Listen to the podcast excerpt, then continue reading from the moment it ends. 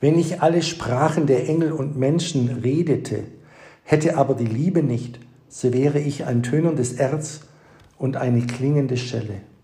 1. Korinther 13. Andachtstext.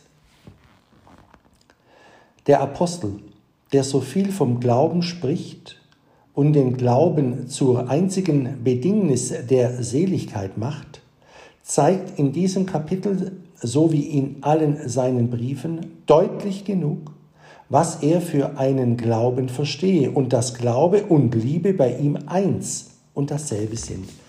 Dass ein Glaube ohne Liebe eine Schale ohne Kern, das Gerede vom Glauben ohne Liebe eine klingende Schelle, ein toter Leichnam ohne Seele sei, möchten doch alle, die so unbedingt vom Glauben sprechen und sich so gern auf den Paulus berufen, nicht übersehen und vergessen, dass hier derselbe Apostel den Glauben so an die Liebe bindet und von ihr abhängig macht, dass er ohne sie schlechterdings nichts taugt und vor Gott zu Schanden wird.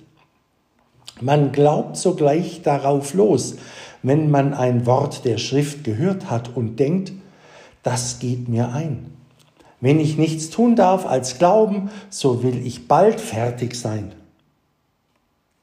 Man vergisst nachzusehen und zu fragen, was meint der Apostel für einen Glauben? Der wahre Glaube muss ja doch ein großes Ding sein, da er so große Dinge wirkt. Er kann nicht jedermanns Ding sein, weil der gewöhnliche Glaube so wenig wirkt.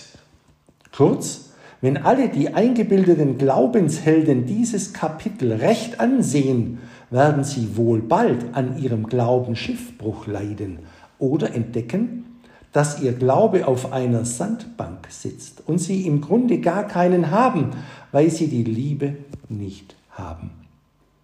Ach, wie sind der Täuschungen so viele in der heiligsten und wichtigsten Angelegenheit der Menschen?